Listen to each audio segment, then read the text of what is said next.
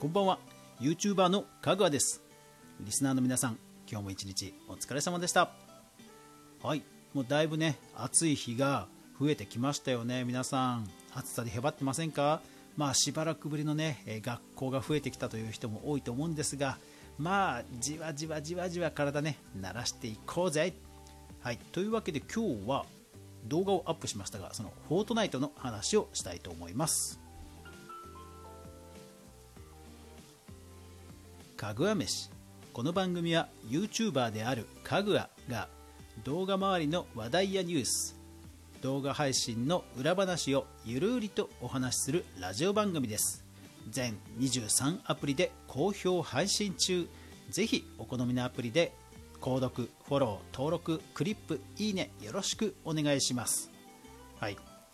今日はですねそうその話に入る前に皆さん聞いてくださいよ。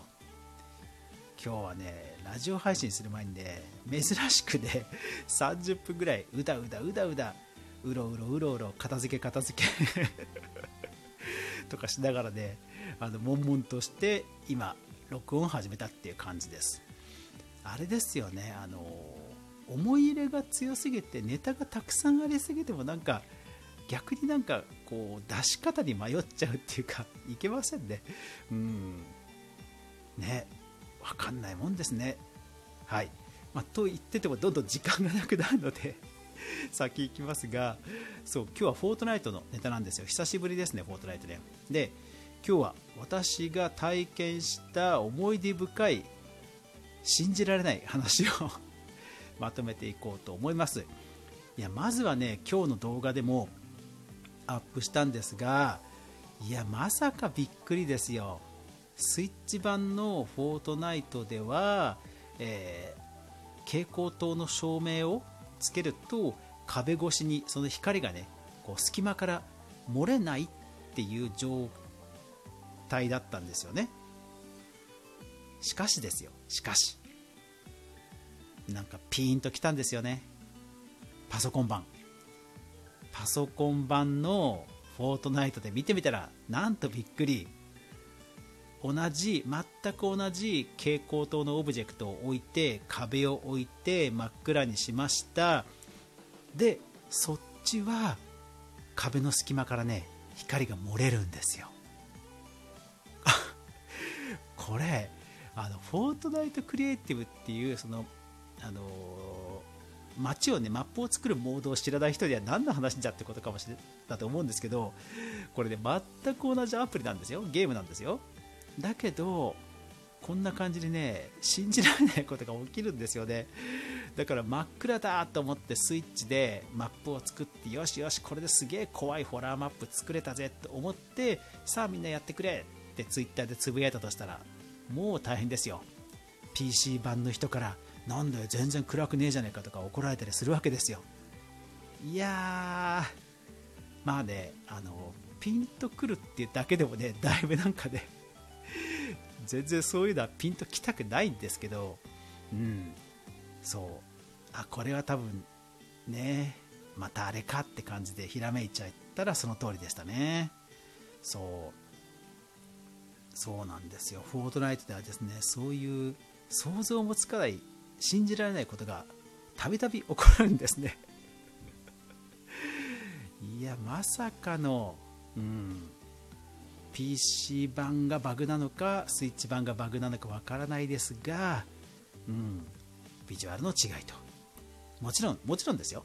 もちろん これいまだに信じられないんですけどモバイル版 iOS とか Android のフォートライトはいまだにライトつかないです。これ嘘じゃないです。これ本当にね信じられない。まあ、ただそれぐらい、えー、開発リソースがないっていうことなんでしょうね。まあ、失礼な話ではあるんですけどとはいえ無料なんであのフィードバックするしかないっていうところではありますが、はい、そんなね信じられないことが今日起こった、まあ、そんなことを、え、動画でアップしましたよ、うん、でもね本当嬉しい。コメント欄で共感してくれる人がね結構いたんでちょっとほっとしました。こんなにねあのモヤモヤするのは俺だけじゃないんだなと思ってちょっと安心しました。はい。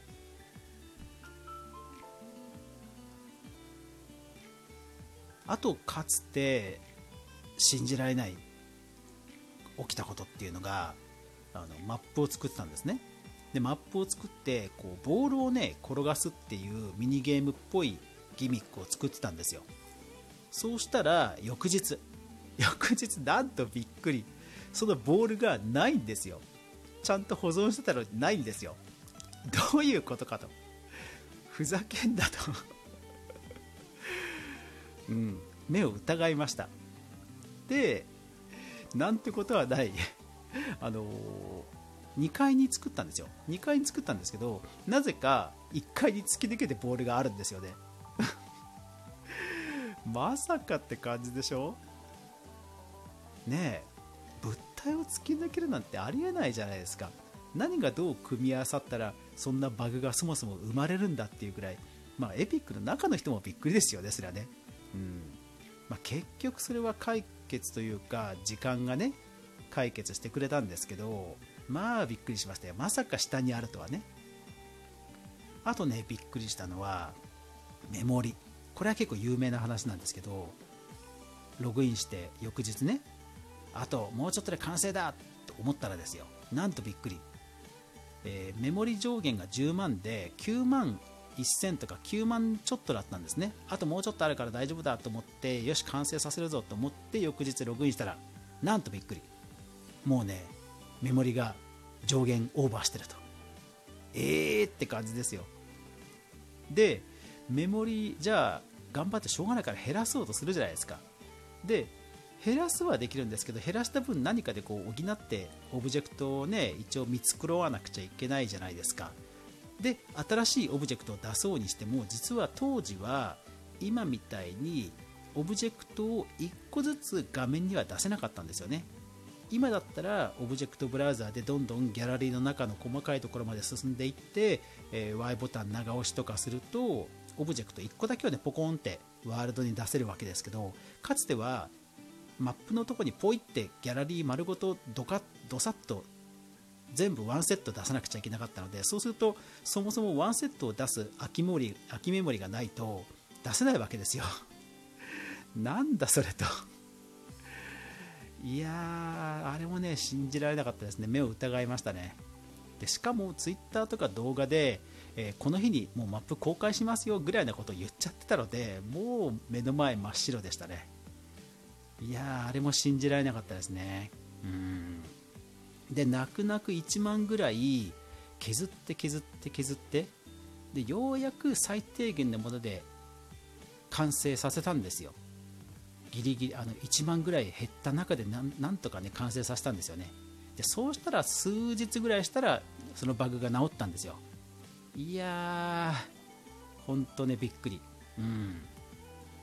でしかもしかもなしかもあの嬉しいことにその2つのバグは同じマップなんですけどその2つのマップ そんだけ苦労したにもかかわらずもうほとんどねあのあんまりねプレイされてないんですよね。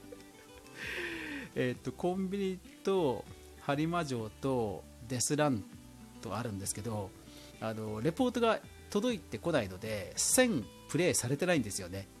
あの1000プレイされてないんですよ。本当ねあの苦労は何だったんだっていうね。うん。まあでもね一番ねびっくりしたのはやっぱり文字化けですよね。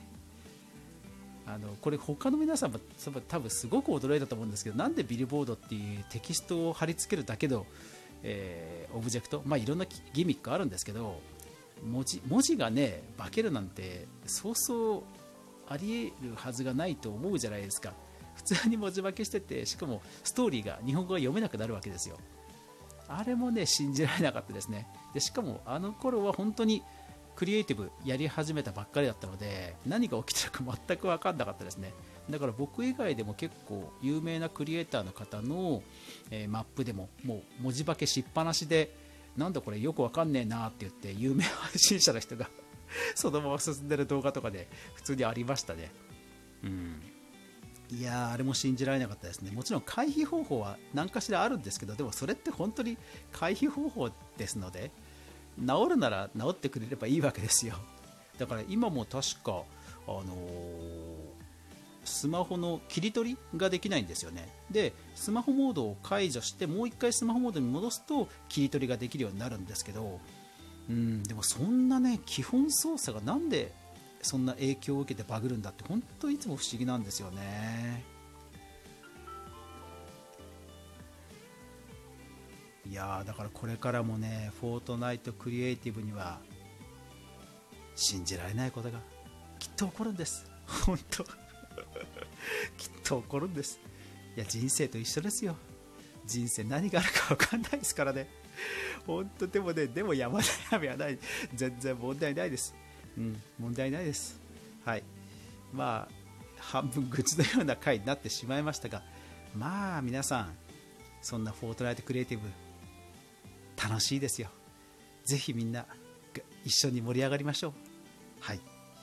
そんなマップを作っている昨今ですがまだタワーの2階ぐらいしかできてないのでまたまた、え頑張ってねまだまだ頑張って作ろうと思いますがまあでもサクッとねマップを作れるっていう意味では本当僕はマイクラはやってないですけどうんハマってるんです。ごい楽しいは楽しいです。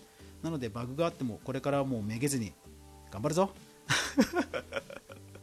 はい。というわけで、えー、皆さんいかがだったでしょうか？最後までお聴きくださりありがとうございました。やまない雨はない。明日が皆さんにとって良い一日でありますように。そして明日も一緒に動画から未来を考えていこうぜ。というわけでおやすみなさい。